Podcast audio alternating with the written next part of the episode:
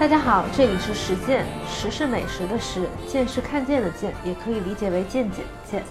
这是一个以日本美食为起点的播客，但我们不只讨论日本，也不只讨论美食。我们试图在说明白哪种食物好吃的同时，也能够说明白食客和厨师都在追求什么。我们希望更接近食物的本质，也能更深入地探讨人和食物的关系。我们的播客在喜马拉雅、荔枝 FM、网易云音乐和各种泛用型播客客户端都可以搜到。大家好，今天是实践的第十五期，我们难得的赶了一次热点哈，应季的说一下冬天吃什么。因为考虑可能有很多人春节的时候会去日本旅行，所以我们希望能够提供一些这个餐桌上的建议。嗯。对，讲一些食材，讲一些大家在套餐里会吃到的，然后也有一些可以自己去点的，反正尽量，呃，就能多多包含一点是一点吧。嗯，对，我们之前有聊过一次秋天的食材，然后这一次是聊冬天的食材。其实我记得，我不记得是在哪一期里面，就是周老师说过一句让我印象很深的话。嗯，周老师说，如果选一个季节，只选一个季节去日本的话，他会倾向于选冬天。对，因为冬天可能它的食材会比较丰富，而且高级食材比较多。再一个，在很多强调食材的人来讲，他们会认为冬季的食材比较值。可能你比如说在一些高级料理店吃的套餐里面，会有一些像螃蟹啊、河豚啊，或者比较好的金枪鱼啊这样的东西，可能会比松茸啊这些笋、这些蔬菜类的东西要值一些。有些人是这么想的，那我觉得其实可能还是在于它的丰富性吧。就是一看就是贵东西，是吧？这吃起来，嗯，整体感觉比较好嘛，因为大家可能也都喜欢吃一些鱼和肉类，包括这个甲壳类的高级食材，对。嗯，我们十二月份的时候一块儿去关西那一次，我们就一块儿吃了好几顿螃蟹。哦，螃蟹。但其实我只我只跟陈老师一起吃了一顿啊，螃蟹。啊，就是我们那个那一趟行程的很多朋友，就大家一块吃了好几顿螃蟹，所以就是在我的印象中，这一趟关于螃蟹上面的开销其实还挺大的。就是螃蟹是冬天非常典型的一个食材。是的，正好我插一个就关系不大的事儿，因为螃蟹我们现在可能更多讲的应季的是日本海侧本州岛的螃蟹，那么。就是北海道这个地方，其实它当时宣传观光的时候，它是主打螃蟹的。但北海道的螃蟹它有很多种，也很丰富，也很好吃，但并不是最高级的。一般说到冬季的高级螃蟹，就是从十一月份开始捕捞到三月份，在这个日本海侧的山阴呀，然后京都北部和兵库北部这些地方捕到的螃蟹。对，嗯，就是北海道那边的螃蟹，我理解是属于便宜量大，可以吃的很爽的。对，就针对更多的针对一般观光客，但是如果是想吃特别好的东西的人，就要吃日本海侧。当然那边也不是非要到产地，虽然到产地很好，因为其他地方会那个也也可以吃到那边进的东西，对吧？嗯，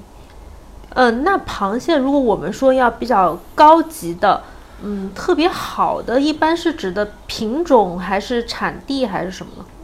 嗯，都有。首先是那个紫外港尼是它是一个单独的品类。那么这一类在日本海侧，它是会根据捕到的地方不同，会带上不同的标，叫法也不同。但其实基本上来说都是一种。那可能像我们在冬天能吃到最好的，现在大家应该都知道就是坚坚人蟹。当然，这个坚人蟹是因为它的品牌最受认可。其实具体好不好还要看个体差。你比如说像月前蟹里也有一些非常大的，然后皇室线上级别的，那这样的螃蟹，它的价格摆在那儿，肯定是要比普通的坚人蟹好的。那我们只是说坚人这个品牌，因为它是一个港口嘛，那个港口只有四五艘船，然后这个船都是当天回来的，所以它的鲜度比较好。因为坚人港那个水水深的这个位置离它这个港口很近，就可以保证船当天回来。再一个，因为它水很深，然后也非常冷，这螃蟹的肉质很好，就是相对来说很瓷实也很甜，所以坚人港的螃蟹是在日本是最受推崇的。嗯，绿色的指环的就是坚人蟹。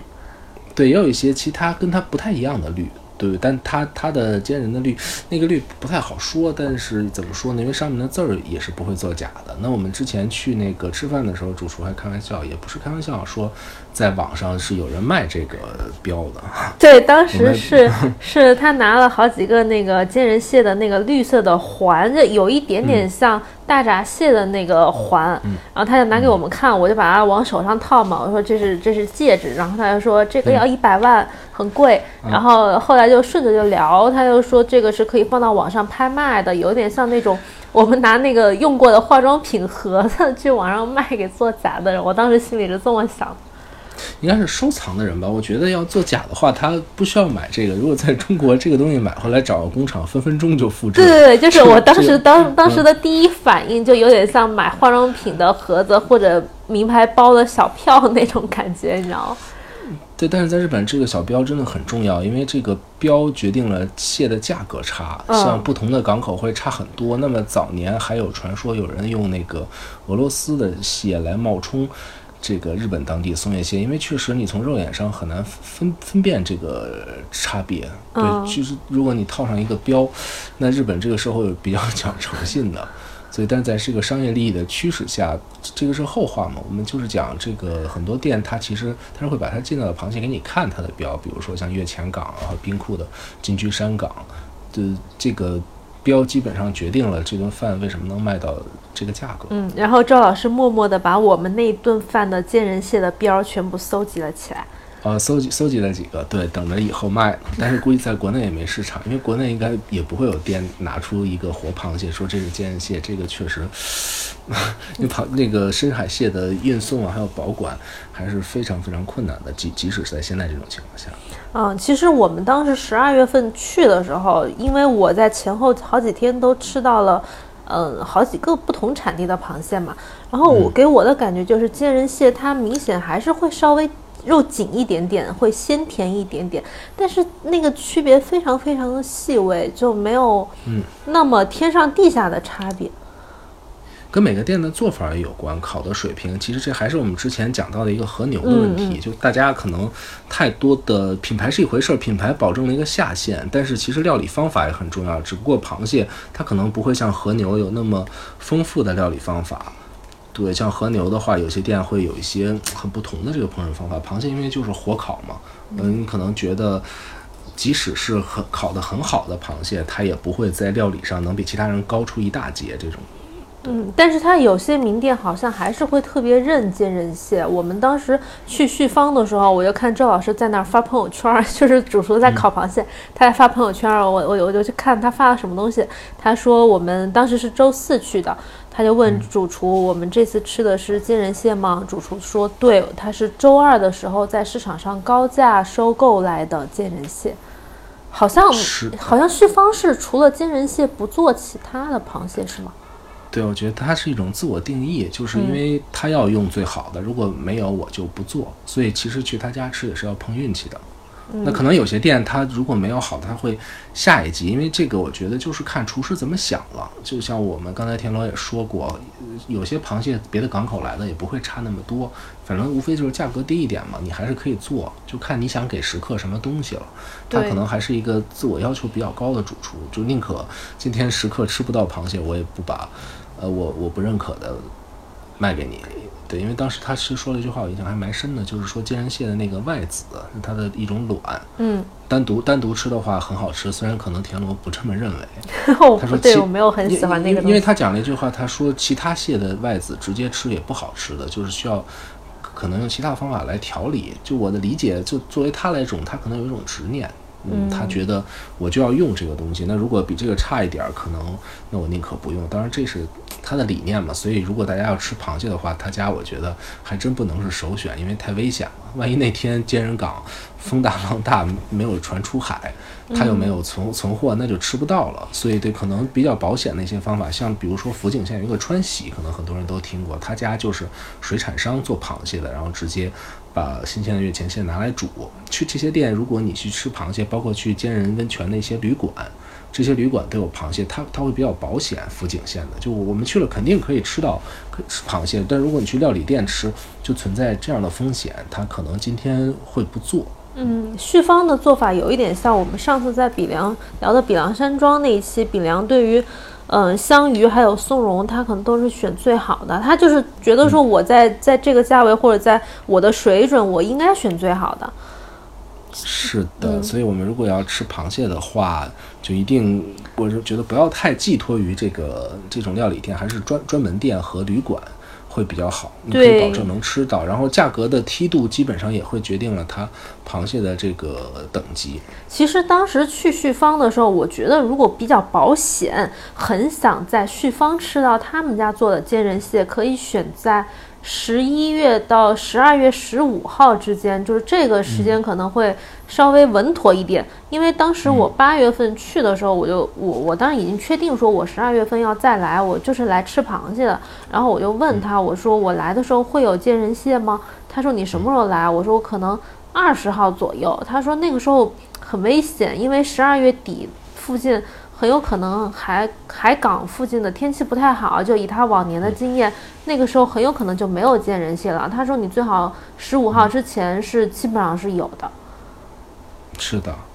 嗯，对我其实还有一个建议就是，如果去旅馆吃的话，不要选择太有名的旅馆。这个太有名的不包括专门的料理旅馆，这个可能就比较复杂了，需要一些。呃，更专业的知识，因为一些名旅馆，它整体的这个房间还有人的成本是很高的，所以它不可能再给你拿很好的螃蟹了。但有一些鸽烹旅馆，它本身，比如说家里就是水产商或者什么，它在那个其他方面会大调一点，就它的预算能都用到螃蟹身上。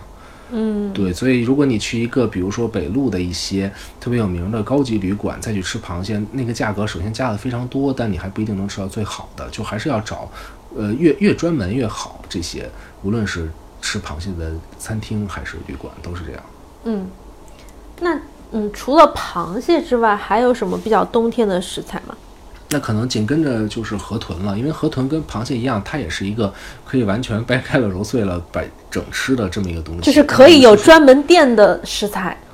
对，就因为日本它都是海河豚嘛，可能大家一听到河豚有点害怕，但日本河豚首先它是这种海河豚本身是不会存在一个有毒的问题，都很好处理，这个是不用担心的。那做的方法可能刚才我们没细说，像螃蟹其实它会把它切分开，比如说腿是烤啊，或者腿是涮锅吃刺身，然后身体就是烤过以后加上它的卵啊，然后配酒。那河豚也是这样，它可以有刺身，可以有炸的，然后肝啊各个部位都有它的吃法，然后就是涮锅。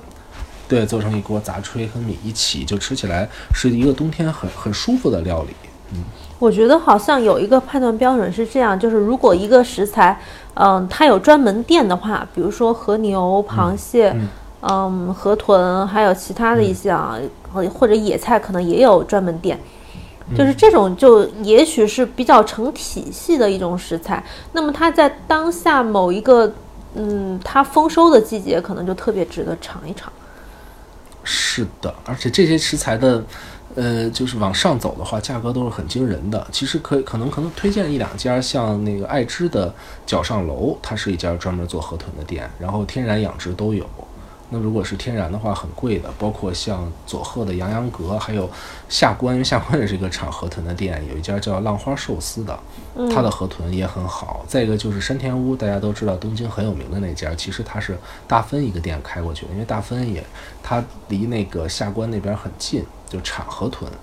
嗯，这些专门店都是比较值得信赖的吃河豚的地方。嗯，当然我觉得你也可以再去试着找更便宜一点的，因为是。这个食材始终它是有高有低，低的也不见得一开始就不好，因为我们吃东西，我觉得还是有一个梯梯度比较好，可能一开始吃一些呃便宜的，然后慢慢的再往高了一点吃，就会有更多比较。对，我觉得我们列的所有的食材里面可以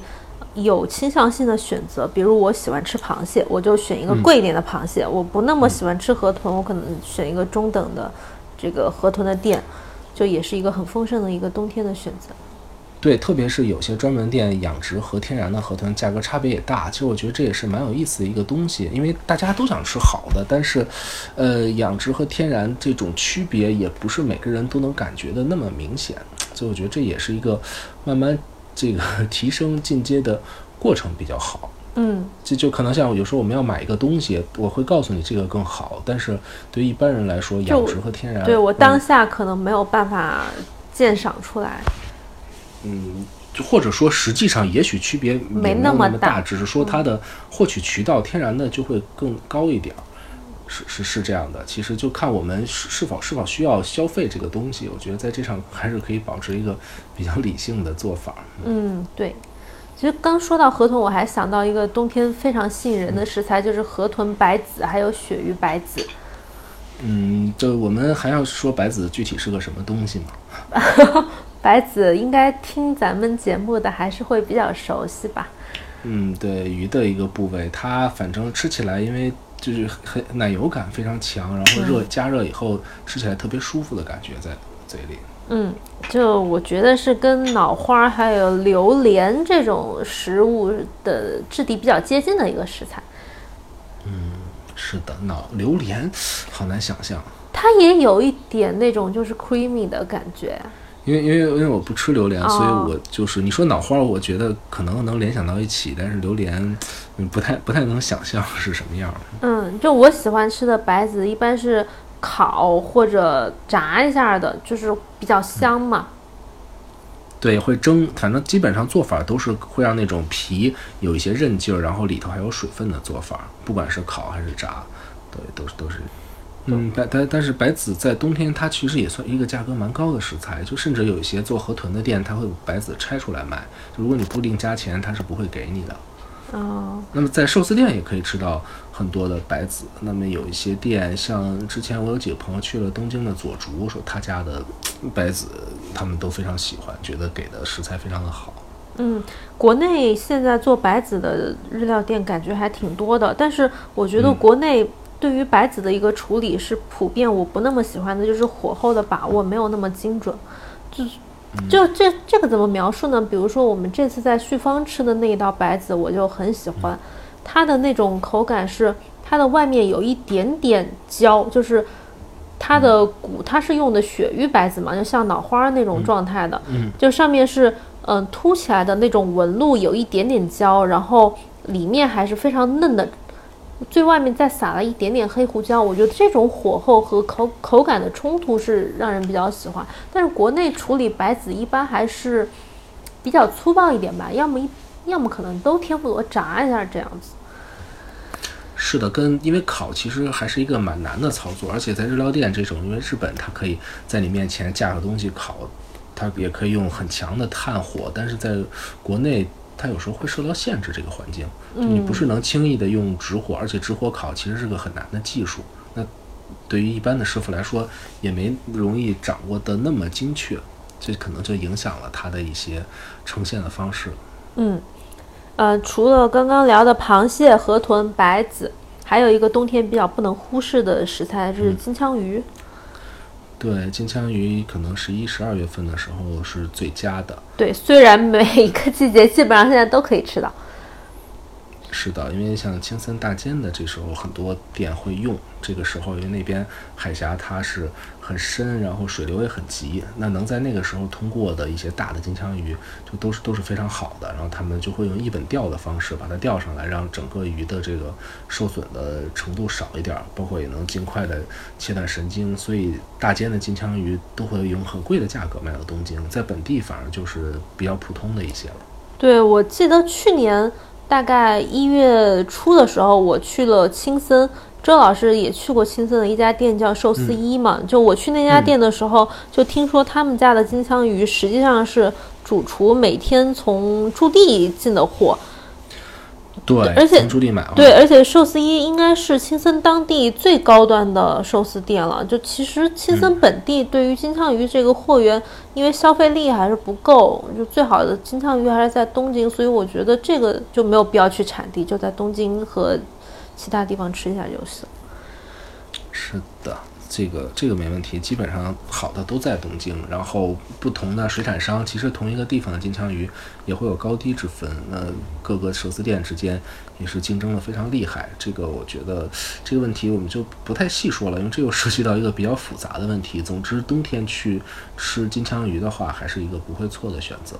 就是因为刚刚我们提到螃蟹，说有可能要去港口，但是金枪鱼跟螃蟹的区别在于，螃蟹它那个新鲜度是怎么讲？就可能它出水有一段距离之后就不大那么新鲜嘛。但是金枪鱼好像没有这个问题，是吧？我可以，我可以这么理解。嗯，对，因为金枪鱼的运输和那个保养的这个保存的方式已经非常的成熟了，相对来说。但螃蟹的话，因为深海蟹它在那个环境里，你要出来再运输，它多少它的鲜度都会受点损失。不过也也可能是因为金枪鱼它是一个相对量更大的食材，我的理解。嗯，我觉得金枪鱼其实，嗯，我在东京吃到的几家寿司店里面，就是我是个人对于金枪鱼，我觉得选择中等价位的寿司店已经可以满足我的需求，因为很多时候我会看寿司店的调味或者它的一些熟成技术来决定这罐寿司是否好吃。包括我之前吃过一家以材料。优秀闻名的寿司店 Kyoto，就是他们家的金枪鱼和海胆，据说一般都是拿驻地市场最好的货。然后我当时去的时候，它金枪鱼确实有非常非常多的部位，分得很细。就他们家的寿司并不是属于琳琅满目，给你很多品种的，它其实很简单，有可能海胆、呃血子、金枪鱼，呃当季的还有新子，就吃这些这些寿司。但是给我的感觉不那么好，就是它给我的。不同罐的金枪鱼寿司的温度很参差，就有些比较高，有些还很冰，甚至有一点冰牙齿。我就觉得这个温度不 OK，好像有点对不上价位，这这种感觉。是的，虽然没去过，但是去过那家店的人好像也是褒贬不一。但是很多非常追求食材的狂热的人，还是会喜欢去这种店，因为大家知道他拿到的货确实确实是最好的。嗯嗯。是的，这个就比较金枪鱼还是一个，因为在在东京，就各个店都要用，然后大家也互相会去争夺好货源的这么一个东西，还是蛮蛮蛮考验钱包的。对，但是我个人认为，可能在三万这一档的寿司店里面，金枪鱼都已经已经非常好。嗯，可以这么说。嗯，呃，还有几个我冬天印象比较深的食材，有一个是湿鱼。湿鱼是现在国内日料店也算用的比较多的一个鱼，因为冬天的比较肥美嘛。嗯，这个也是吃刺身或者吃寿司比较多，在在国内的话。对，布利它其实有点像金枪鱼，我感觉就也是油脂比较丰厚，然后那种吃身的鱼切成刺身啊，或者做寿司都好。在冬天的话，我们无论是小居酒屋还是。呃，比较大一点的店都能吃到，当然富山冰鉴的会比较有名。那有一些很厉害的居酒屋也会进进到这个冰鉴的呃食鱼，大家到时候也可以关注一下。就因为它这种鱼的，即使是最好产地，也不会太贵的。嗯，还有一个鱼是我们在录播客之前，我跟周老师有一些争执啊，就是这个鱼叫萨瓦拉春鱼。呃，我去年一月份去日本的时候，在青森和东京两个城市，大概待了一周，有四五顿都都在吃春鱼，所以我印象非常深刻。就是这个东西，我不太喜欢的这个鱼，就是这个季节的。对，以我那个不太。丰富的鱼类知识来讲，这个春鱼它好像是有两种的，因为正常的春是在春天四到五月，也是跟它这个名字应景。还有一种叫寒春鱼，它是十二月份，所以可能田螺吃到的应该是寒春鱼，就是它它等于是有两度的这个旬，嗯，是这样的。对，那个春鱼我当时吃到的做法一般都是烧物或者是嗯烤了之后放到米饭里面，因为它的肉质有点容易散，就很少也很少有人把它做成。嗯，刺身或者寿司，虽虽然后来在提姆拉好像吃过一罐春鱼寿司，对的，烤的会比较多一点。这个春鱼总体来讲也是一个不是特别好做生的这种鱼，我我个人感觉，所以大家也是都稍微会希望烤一点，因为它本身的腥味还是有的。嗯，肉肉质也比较粗糙。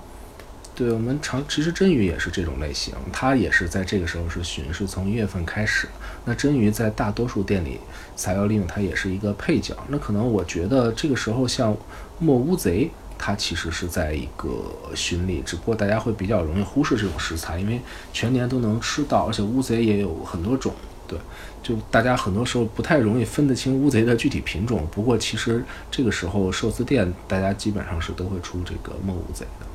嗯，呃，鱼类的当季的食材应该也差不多，就是印象比较深刻的，可能说的也差不多。还有一些蔬菜类的，我们可以聊一聊。比如上次也是十二月，在在京都那边吃了有四五顿海老玉。对，海老玉哎哎比一毛就是它海老，因为在日本是虾的意思，就是虾虾芋头。正常来说，但它不是说里面有虾肉，而是它长得像虾。就是 它，就就是它那个芋头拔出来的时候，它上面有一个小小的弯钩，有一点像虾尾巴。嗯，是的。嗯，这个芋头当时我们在旭方的时候印象很深刻，就是旭方上上这个芋头之前，前面我们吃了很久的螃蟹，就螃蟹各个部位把它拆啊、烤啊、什么汤啊、什么玩意儿，然后然后上芋头的时候，周老师就一一脸非常为难的说：“我不太 喜欢吃芋头。”对，因为我不太喜欢吃糯的东西，但它还是整个上的，它就是特别它，对它一根儿，对，特别的不吝惜食材，给你很大的一颗，而且它完全就是在那个状态下煮完了以后，加了一点出汁，很很简单的调味，呃，所以就要吃完它还蛮痛苦的，我觉得。嗯，我认识的很多男生都不太喜欢吃这种根茎类的糯糯的东西，然后女生很多还是挺喜欢的嘛，就什么红薯啊、栗子啊、南瓜啊。然后我我觉得，因为我平时就比较爱吃芋头，就我们会把芋头蒸或者煮，嗯嗯，但是给我的感觉就是海老芋不算是一个让人印象非常深刻、非常惊艳的一个芋头的品种，好像只是因为它在这个季节在日本会比较比较多，也比较名贵，在蔬菜中比较名贵，所以被料理店来用拿来用的比较多。就我个人喜喜好的话，我会更喜欢国内的荔浦芋头之类的这种。嗯，对芋头就没什么研究，但是反正我觉得有些店会把它炸一下，这是我比较喜欢的，这样它外皮会脆一点。就它它是留着留着皮炸是吗？对对，没有没有那么单一，相对来说，然后会加一些，有些店可能会加一些鱼虾类的出汁在里面，还有贝类的，就让它的味道会更丰富。嗯，就总结的话，你就是不喜欢吃糯糯的东西，所以炸一下你还能接受。对对，红薯勉强可以接受，因为红薯那个甜味比较突出，但海老芋就属于对，还因为芋头类的甜度比较淡。嗯是的，对，就就没有没有那么喜欢。那那冬天比较甜的蔬菜其实是比如说白菜、萝卜、无筋。嗯嗯，萝卜跟无对的筋应该也是典型的冬天食材，虽然一年四季都有，但是冬天的最好吃。是的，包括我们刚才说湿鱼，日本一到冬天，那个湿鱼煮萝卜是非常常见的一道菜。就我们如果去居酒屋啊各种店吃饭，也都可以点湿鱼大根。应该就叫柿鱼大根煮是吧？对对对，这两种东西放在一起就，呃，确实是挺搭的。但是其实后来想一想，萝卜这个东西好像和和什么煮萝卜跟那种油脂多的肉煮都很好吃。是的，煮肉也可以。嗯就是冬天的话，我们可能会把它引申一下。冬天大家会喜欢吃那种煮的锅物，我不知道会不会喜欢。那可能日本的话，冬天吃这种锅也是很多的。就就是类似火锅，可以说类似火锅，对，是鱼大根，包括牡蛎，很多店会卖一些牡蛎小锅，再包括像呃也有鲷鱼，嗯，包括像都京都的一些那个豆乳加蔬菜，反正各种各种锅各有它的特点吧。而且锅这个东西很容易吃到，像我们说的，其实你在日本这个季节，很多居酒屋我们都可以吃到这些锅，它在墙上会写着，比如说锅的季节开始了。大家如果掌握一些简单的日文单词也能点，而且甚至像我们刚才说的河豚啊，包括甲鱼这些，呃比较好的一些食材，它也会在一些店里出现没那么贵的小河豚锅、小白子锅。对它那个锅字其实就是繁体的锅字，很好认。对，这个时候去店里晚上很冷了，点一个白子锅什么的也不错，就是很很很简单。周周老师曾经盛情邀请我们吃锅物，然后我们以没有 quota 为由拒绝了他。什么时候的事儿？我就是上次十二月的时候啊，你说我们吃啊个锅吧，我说没有空。对对，在日本吃个锅，我觉得是可以的，因为这人多才能吃嘛。锅这个东西，有些卖小锅的店，但是不太好找，大部分情况下还得好几个人才能点。嗯嗯，但是锅其实这个也是看个人偏好哈，反正你看什么食材你就往里头涮就可以了，往里头煮。这个自己做应该也不是很难。是的，像东京还有一个很著名的叫牧野的店，卖的那个毛蟹萝卜锅，价格也是很恐怖，要一万多日元，接近两万，就把一只大毛蟹放在锅里，因为它主要是主要是毛蟹贵，是吗对萝卜和黄油，这个这个菜，因为田螺说在家里好像也可以复制，当然就是